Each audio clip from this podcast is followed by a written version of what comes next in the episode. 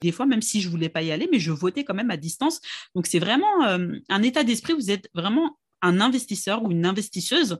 Vous êtes actionnaire de l'entreprise et vous n'êtes plus seulement euh, les exécutants. Vous êtes les décisionnaires, même si c'est euh, dans une petite échelle parce que vous n'avez pas non plus peut-être des millions d'actions, mais vous avez, vous avez cette casquette-là au même titre que les autres actionnaires.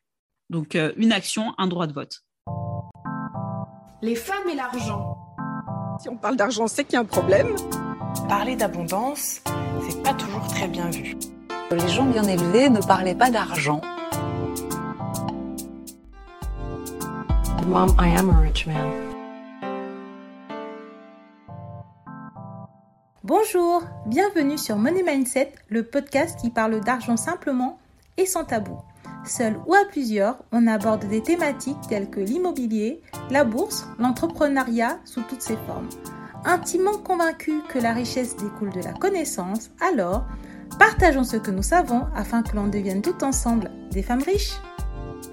Bonjour Johanna, on se retrouve pour la seconde partie donc euh, dédiée euh, à l'épargne et l'investissement salarial. Donc la semaine dernière, on a parlé euh, de l'épargne salariale on se retrouve aujourd'hui pour parler des investissements en entreprise, donc de l'investissement salarié. Euh, quand on parle d'investissement en entreprise, on parle de quoi? Est-ce que tu peux me donner une définition bien précise de ce type d'investissement, s'il te plaît? Salut Vanessa, salut à toutes et à tous. Euh, alors, c'est pas, euh, c'est le terme exact, c'est de l'actionnariat salarié. je disais la dernière fois que dans l'épargne salariale, vous allez peut-être euh, investir et acheter euh, des actions de votre entreprise via les, plans d'épargne d'entreprise, etc. Donc moi, quand euh, je passais par mon plan d'épargne d'entreprise, j'achetais l'action de, la boîte dans laquelle je travaillais qui était cotée en bourse. Et du coup, je passais par un fonds qu'on appelait un FCPE, donc c'est un fonds euh, de placement euh, qui est regroupé, hein, c'est un, fonds commun avec tous les salariés, on met de l'argent dedans et du coup, on a des parts. L'actionnaire à salarié, vous allez être vraiment comme les actionnaires euh, externes, vous allez acheter vraiment une action en entier. Dans un, dans un plan d'épargne d'entreprise, vous achetez des parts en fait. Par exemple, si vous mettez, je ne sais pas si vous mettez 100 euros et l'action de votre entreprise, elle a 1000 euros, forcément, vous n'allez pas avoir une action. Vous allez avoir un bout d'action. C'est pour ça que c'était des fonds qui étaient mutualisés. Alors que quand vous êtes dans l'actionnariat salarié, vous allez vraiment acheter une action entière, même si elle vaut 1000 euros. Maintenant, l'intérêt des dispositifs euh, d'actionnariat salarié, il y en a plusieurs. Je ne vais pas rentrer dans le détail de toutes, parce que déjà, je ne les maîtrise pas toutes. Euh, mais euh, voilà, je vais les citer rapidement. Donc, il y a les actions gratuites, il y a les stock options, il y a les BSPCE pour les plutôt les startups. après, il y, en a, il y en a deux autres, mais je ne les maîtrise pas bien. Là, aujourd'hui, je voulais plus parler de l'actionnariat salarié et des actions gratuites, parce que c'est le dispositif que je maîtrise le plus et que l'on voit le plus souvent aussi dans les, dans les grandes boîtes. Alors, les actions gratuites, on les appelle aussi euh, AGA, donc c'est attribution d'actions gratuites, c'est votre entreprise qui va vous faire de vous un actionnaire. Et comme je l'ai dit, elles sont gratuites. Donc, l'entreprise vous donne des actions. Donc moi, dans la boîte dans laquelle je travaillais, j'avais une prime d'intéressement, j'avais un plan d'épargne d'entreprise, un plan d'épargne retraite et tout, de l'abondement, mais en plus de ça, l'entreprise donnait à chaque salarié chaque année des actions. Des actions d'une valeur de plusieurs centaines d'euros. Donc les, les entreprises qui sont concernées, bah, c'est des entreprises euh, classiques hein, de, droit français, des entreprises par action. Donc, il y a les SA, les SCA, enfin, peu importe euh, la structure juridique, mais c'est les entreprises hein, qui sont cotées ou non cotées, hein, qui peuvent vous donner des actions de l'entreprise. L'idée, c'est qu'elles prennent de la valeur et vous donnent aussi des droits, donc euh, des droits de vote, euh, tous les droits qu'un actionnaire a d'assister à l'Assemblée générale, de voter, euh, de bénéficier éventuellement de dividendes si l'entreprise en verse. Donc le dividende, c'est quoi? C'est la rémunération du capital. Quand vous travaillez, vous avez un salaire, c'est la rémunération du travail, et ben le dividende, c'est la rémunération des actionnaires et donc la rémunération du capital. Et que vous soyez salarié ou externe à l'entreprise, à partir du moment où vous possédez une action de l'entreprise, si l'entreprise décide de verser un dividende, elle doit vous en verser aussi. Donc, dans le cadre de l'actionnariat salarié, l'entreprise, elle peut soit vous distribuer des actions qui existent déjà, ou alors en créer de nouvelles pour vous les donner. Donc, ça passe par plusieurs phases. Moi, par exemple, je sais que dans l'entreprise où je travaillais, ben, chaque année, tout le monde avait la même chose. On avait droit à un nombre d'actions. Je dis n'importe quoi, on va dire 10. 10 actions pour tous les salariés. Pour faire ça, le processus, il est, euh, en plusieurs étapes. En gros, c'est le dirigeant, le PDG de la boîte, qui va aller demander une, qui va convoquer une assemblée générale extraordinaire et qui va demander à l'assemblée euh, générale extraordinaire, donc aux actionnaires, je veux verser des actions gratuites à mes salariés. Est-ce que vous êtes d'accord? Donc, euh, combien je veux en verser, sous quelles conditions, etc. Donc, à partir du moment où euh, le PDG a posé la question, après, c'est à l'Assemblée générale, aux gens de voter et de dire aux actionnaires de voter, de dire oui ou non. Donc, admettons qu'ils disent oui. Donc là, ça va être la décision d'attribution.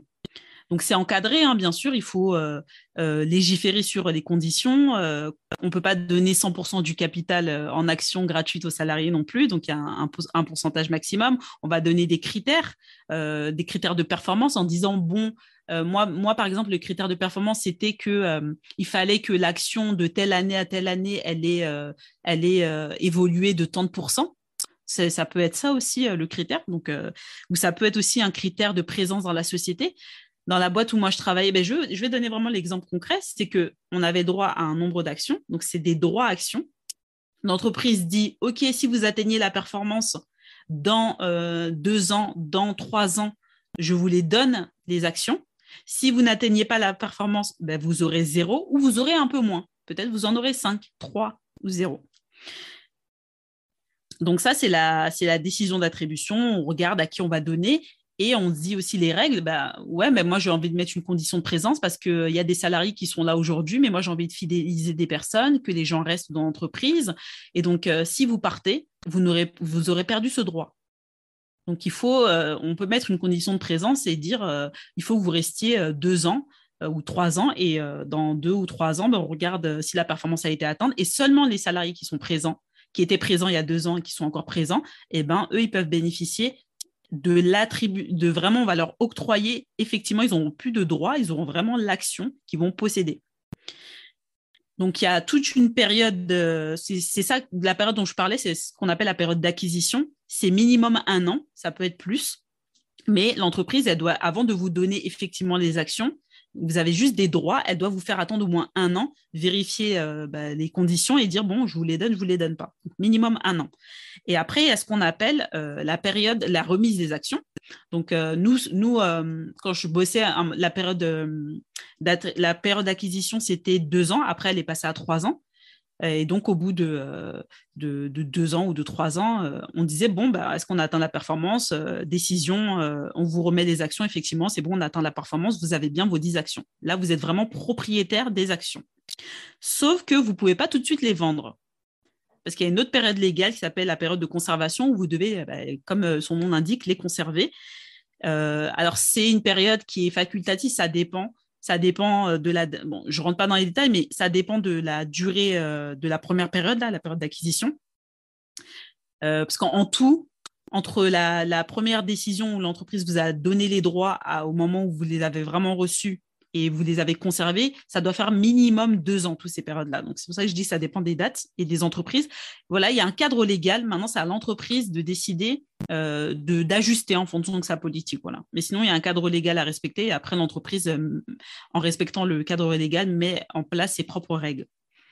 Et donc, après la période de conservation, quand elle est terminée, vous pouvez faire ce que vous voulez. Soit vous les gardez, les actions, soit vous les vendez. Donc moi, par exemple, pour donner encore une fois euh, mon cas à moi, euh, cette année, à la fin de l'année, en décembre, j'aurais euh, terminé ma période de conservation de mes actions et je pourrais les vendre. Donc, je ne me rappelle plus c'est quoi la date, mais on va dire à partir du 10 décembre, je peux vendre des actions si je les souhaite. Pour l'instant, je suis dans une période de conservation, donc euh, je ne peux, rien, peux rien en faire. elles sont bloquées. Alors, l'intérêt, c'est quoi? C'est que bah, c'est gratuit, l'intérêt pour le salarié. Oui, c'est clair que l'intérêt euh, pour le salarié, c'est parce que du coup, je suppose que c'est gratuit. Euh, donc, l'entreprise euh, lui donne des actions, donc c'est une forme de rémunération, mais qui lui coûte un peu moins cher que si elle décidait de donner des primes ou de, le, verser sous forme de salaire ou d'augmentation. Mais aussi, je trouve que l'intérêt, et tu me diras si j'ai raison, c'est que c'est une manière de fidéliser le salarié. Parce que quand tu dois rester trois ans pour pouvoir avoir tes actions, ben, tu vas rester trois ans pour pouvoir avoir tes actions, en fait, alors que tu serais peut-être parti au bout de deux ans.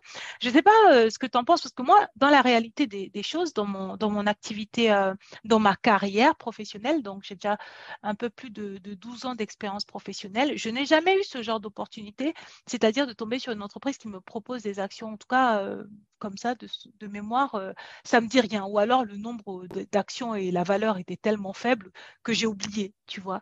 Mais, mais qu'est-ce que tu en penses, as, du coup, au niveau de, la fidélisation des, des entreprises par ce biais-là? Je suis totalement d'accord et j'irai même plus loin ça permet de fidéliser les salariés parce qu'ils sont obligés de rester. D'ailleurs, ça a été mon cas. À un moment, je voulais partir, mais je disais, ah non, il me reste encore pas longtemps pour euh, avoir mes, mes, que mes droits se transforment en, attribution. Donc, je bouge pas. Et j'avais dit, je ne bouge pas parce que euh, il faut que j'ai au moins deux plans. J'avais, j'avais décidé qu'il fallait que j'ai au moins deux plans de valider avant de partir. C'était pas rien. Moi, c'était 40 euh, plus 20 par an.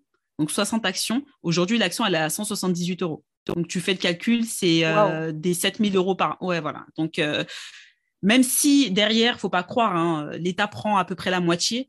Je, schématise, hein, il y a plein de règles. Hein. C'est encore plus euh, catastrophique euh, ce truc-là, c'est très très complexe. Mais en gros, partez du principe qu'on vous enlève 50%, c'est quand même des belles sommes. C'est quand même de très très belles sommes.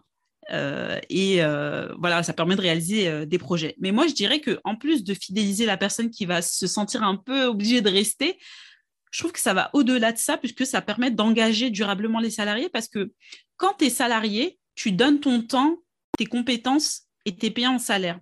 Mais quand tu es actionnaire, tu as une autre dynamique dans la tête. Et moi, très honnêtement, je me sentais vraiment différente en tant qu'actionnaire. J'allais aux assemblées générales, je votais toujours même si je ne me déplaçais pas, des fois, euh, ça arrivait que je n'allais pas, euh, puisque j'étais convoquée, hein, j'avais la convocation pour aller en assemblée, le PDG, les directeurs qui, euh, qui parlent, etc., qui parlent des résultats, qui nous soumettent leurs résolutions au vote. Donc, je participais activement et des fois, même si je ne voulais pas y aller, mais je votais quand même à distance. Donc, c'est vraiment un état d'esprit. Vous êtes vraiment un investisseur ou une investisseuse. Vous êtes actionnaire de l'entreprise et vous n'êtes plus seulement les exécutants, vous êtes les décisionnaires, même si c'est euh, dans une petite échelle parce que euh, vous n'avez pas non plus euh, peut-être des millions d'actions, mais vous avez, vous avez cette casquette-là au même titre que les autres actionnaires. Donc, une action, un droit de vote.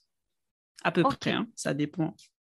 Et d'accord. Ok, bon, ben, c'est vrai que comme je n'ai jamais été euh, dans ces situations, c'est vrai que je n'avais pas conscience du, du, principe de responsabilité que ça engendre quand, par exemple, tu vas dans une assemblée générale d'une entreprise pour laquelle tu te sens, ben, c'est même pas que tu te sens, en fait, pour laquelle tu es actionnaire, tu dois avoir une forme de positionnement qui est quand même assez différent euh, que simple salarié qui reçoit des primes de temps en temps exactement, si je peux revenir là-dessus, c'est que moi, en tout cas, dans l'entreprise dans laquelle je travaillais, il y avait un fort actionnariat salarié, même en termes, euh, si on regarde sur le marché par rapport à deux entreprises, c'est une des entreprises qui se démarque euh, sur l'actionnariat. Il y a Orange aussi.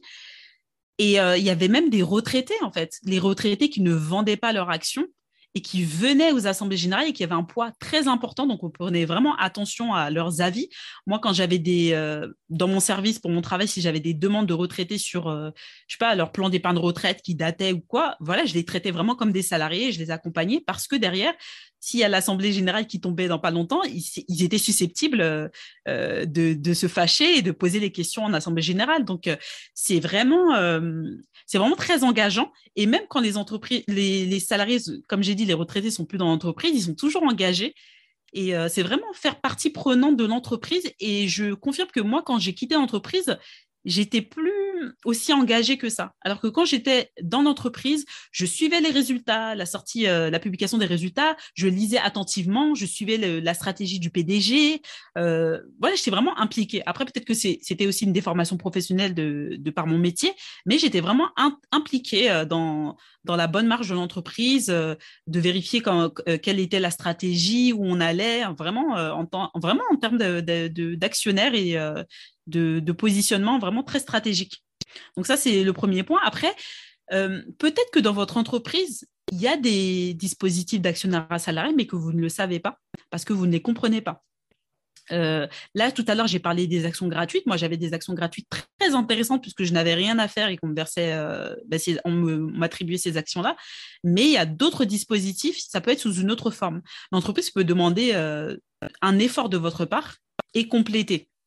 Euh, je sais que j'ai deux amis qui m'avaient demandé du coup de regarder, de leur expliquer leur dispositif d'entreprise, euh, bah, parce que les, les, RH en entreprise n'étaient pas capables de, de, les aider.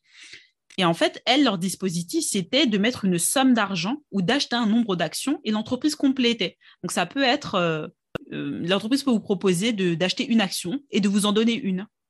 Mais voilà, il y a une condition d'acheter une action. Moi, j'en avais pas. Mais c'est vraiment selon la, politique de l'entreprise. Ou alors, elle peut vous dire, euh, vous pouvez acheter maximum euh, pour 1600 euros et nous, on rajoute 50%. Euh, enfin, c'est vraiment une manière de piloter. Ça, c'est la décision de l'entreprise en respectant bien sûr toujours le cadre légal. Mais voilà, il y a plusieurs types de dispositifs. Maintenant, il faut s'y intéresser et aller poser des questions ou demander des documents et peut-être ouais, contacter la banque ou le service concerné dans l'entreprise pour vraiment comprendre quel est votre intérêt et si vous souhaitez euh, ben, vous engager euh, dans, ce, dans, ce, dans ce dispositif d'actionnariat salarié. C'est une réponse hyper riche. Euh, ça donne envie d'être, d'être actionnaire salarié. Comment est-ce qu'on peut faire pour optimiser au mieux ces investissements? Alors, ça dépend des dispositifs. Donc là, je reste sur les actions gratuites. en réalité, il n'y a pas non plus énormément de choses que vous pouvez faire. Euh, moi, sur les actions qui sont dites euh, collectives, il y, a la possibilité légalement hein, de euh, les verser, enfin, quand vous, avez, quand vous les avez vraiment obtenus après la période de, après la période d'attribution, vous pouvez les verser dans le plan d'épargne d'entreprise. C'est quoi l'intérêt de la mettre dans le plan d'épargne d'entreprise? Déjà, la première, la première conséquence, c'est que vous versez vos actions dans le plan d'épargne d'entreprise, c'est une possibilité, mais ça va être bloqué il n'y a pas de cas de déblocage anticipé. Dans ce cas de figure particulier, ce n'est pas les autres primes qu'on a vues euh, la fois précédente, mais les actions, si vous décidez de les mettre dans le plan d'épargne d'entreprise, elles seront bloquées. Vous ne pourrez pas les débloquer avant la date. Moi, le plan d'épargne d'entreprise dans lequel euh, j'investissais, il était de 7 ans. Euh, donc j'ai dit c'est 5 ans minimum, mais l'entreprise, mon entreprise qu'elle avait mis en place, il y avait un plan d'épargne d'entreprise de 5 ans et il y en avait un de 7 ans. Et l'intérêt, tout le monde allait sur le 7 ans parce qu'il y avait beaucoup plus d'abondement, il y avait beaucoup plus d'aide de, l'entreprise euh, dans le plan de 7 ans. Moi, ce que j'ai fait sur mes, actions euh, dites collectives, donc les 20 actions qu'on donne à tout le monde, je les, ai mis dans le plan d'épargne d'entreprise. Elles sont bloquées, c'est pour ça qu'elles sont bloquées jusque cette année mais en contrepartie, je ne paierai jamais d'impôt dessus. C'est pour ça que je les ai mis dedans. Parce que moi, je estimais que je n'avais pas besoin de cet argent-là et euh, je payais déjà assez d'impôts. Et donc, du coup, je me dis pourquoi prendre l'argent alors que je peux le mettre, euh, je peux continuer à le faire fructifier? Donc, l'action va prendre de la valeur. Je vais percevoir toujours des dividendes hein, parce qu'on perçoit des dividendes aussi. en tout cas, dans cette entreprise-là. Euh, donc, ça me fait gagner de l'argent et puis le marché évolue. Et derrière, le jour où je décide de les vendre, l'État ne me prendra zéro. Donc ça, c'est possible uniquement pour les actions collectives. Donc les actions collectives, c'est celles qu'on donne à tout le monde sans condition, enfin à part la condition de présence. Euh, c'est pas toi, tes cadres sup ou quoi, tout le monde a 20, ou tout le monde a 10, ou tout le monde a 5, peu importe. Après, il y avait un, autre dispositif, c'était des actions dites individuelles. Là, c'était selon des critères. Plus tu as mis au PE, au plan d'épargne d'entreprise, plus je te donne d'actions. Donc, c'est tout le monde n'a pas la même somme. Et donc, celle-ci, par contre, c'était pas possible légalement de les mettre dans le plan d'épargne d'entreprise. Donc, du coup, celle-ci, euh, on est obligé de payer euh, à peu près les 50% d'impôts. Donc, euh, c'est le seul moyen d'optimiser. Si on vous propose et que vous n'avez pas besoin de placer dans le plan d'épargne d'entreprise vos actions qu'on vous a données gratuitement, faites-le. Euh, c'est un investissement. Euh, en plus, sur le, long terme, c'est bien que ce soit bloqué parce que ça, nous rappelle qu'un investissement, euh, il doit être long terme si on veut espérer avoir une plus-value, plutôt que de se dire je vais investir pour un an, faites de l'épargne dans ce cas-là. donc voilà, c'est le seul moyen que je vois d'optimiser. je dirais qu'une autre chose aussi, si vous avez déjà ces dispositifs-là, peut-être ça fait 10 ans que vous êtes dans la boîte, vous n'avez jamais touché, faites attention à pas tout débloquer d'un coup, sauf si vous avez besoin, bien sûr, parce que bah, vous avez payé un max d'impôts, ça va vous faire augmenter vos impôts personnels, donc il euh, faut faire attention et il faut bien euh, faut bien se faire accompagner parce que c'est des dispositifs qui sont un peu plus complexes, qui ont pas mal changé. La législation n'arrêtait pas de changer les dernières années. D'une année à l'autre, euh, les règles changeaient tout le temps. Donc, c'est important de, se faire accompagner en amont pour savoir quels vont être les impacts sur votre fiscalité personnelle et la fiscalité de votre foyer. Et après, euh, moi, je dirais une personne qui a des actions qui, dorment depuis, je sais pas, 10, 20 ans, si elle n'en a pas besoin, ben, c'est bien de les débloquer progressivement, voilà, pour euh, lisser un peu la fiscalité. Donc ça, c'est un peu les conseils que je pourrais donner, mais c'est vraiment dans le cas des personnes qui en ont déjà et euh, qui ne savent pas trop quoi en faire. Et sinon, si vous n'en avez pas besoin, bah, vous les gardez hein, pour un projet, pour la retraite, et voilà, tranquillement. Bah, écoute, je suis tout à fait d'accord avec toi. En général, quand on avance dans l'âge, il est conseillé de, réduire son exposition au risque. Donc, c'est bien d'avoir euh, d'avoir donc accumulé des actions tant qu'on était jeune et quand on arrive à l'âge de la retraite, de petit à petit euh, commencer à sécuriser euh, les choses. Donc, est-ce que tu veux rajouter quelque chose sur ces éléments-là? J'ai vu que tu pensais à l'attractivité des entreprises euh, que pouvaient euh, apporter euh, ces dispositifs. Tu as d'autres idées en tête? Bah, en, termes de, de, choses à savoir, c'est que, alors, ce n'est pas toutes les entreprises qui proposent ça.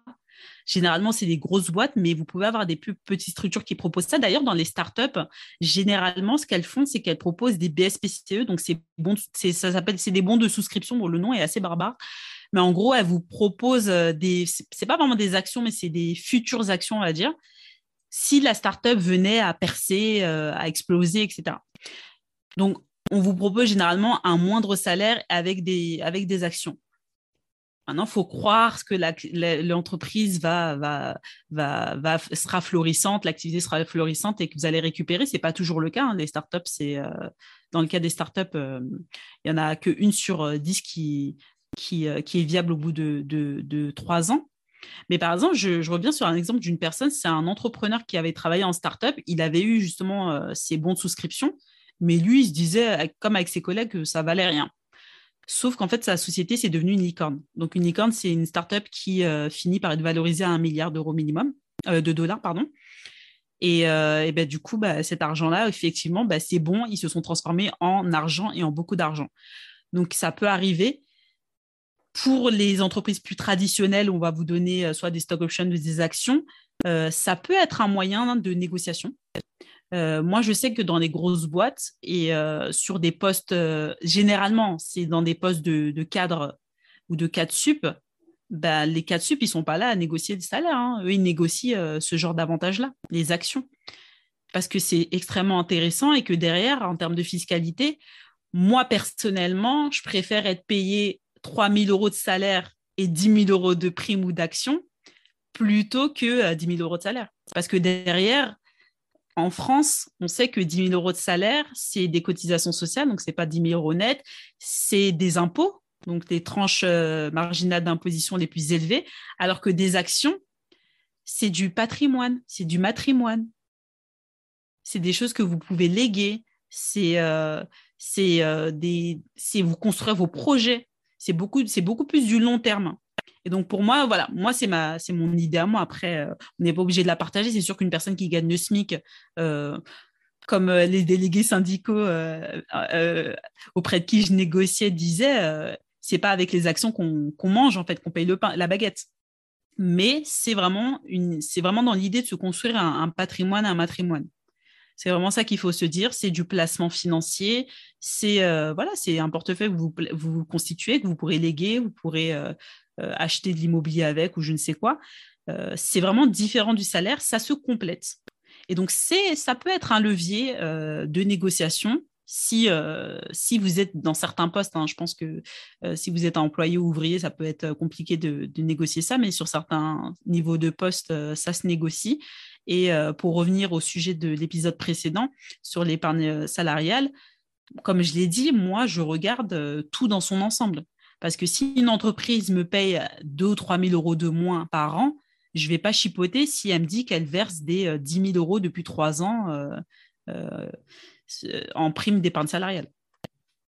Ok, ben écoute, je te remercie euh, Johanna pour toutes ces informations. Je te remercie d'avoir pris le temps euh, de nous expliquer tout ça. Euh, on peut te retrouver sur ton podcast à toi, nous les investisseuses, et on va très certainement te retrouver dans des lives, dans d'autres dans d'autres événements que j'ai que je vais organiser parce que j'aime beaucoup travailler avec toi. Génial, merci beaucoup encore pour l'invitation. J'espère que je ne vous ai pas perdu, mais n'hésitez pas à me contacter. Moi, je suis, euh, je suis très active sur LinkedIn et puis euh, avec plaisir pour faire un live et approfondir un peu plus ces questions. Ok, bye bye. Merci d'avoir écouté ce podcast. Si tu l'as apprécié, n'hésite pas à le partager à ton entourage. Si tu souhaites me soutenir, laisse-moi 5 étoiles sur les plateformes de diffusion et viens me parler, cela me fera très plaisir. Pose-moi des questions, laisse-moi des commentaires, ainsi j'aborderai des thématiques qui te concernent directement. Tu peux me retrouver sur mon site web, Instagram, ainsi que toutes les semaines via ma newsletter. Au plaisir de te retrouver pour de nouveaux épisodes. À bientôt. Bisous.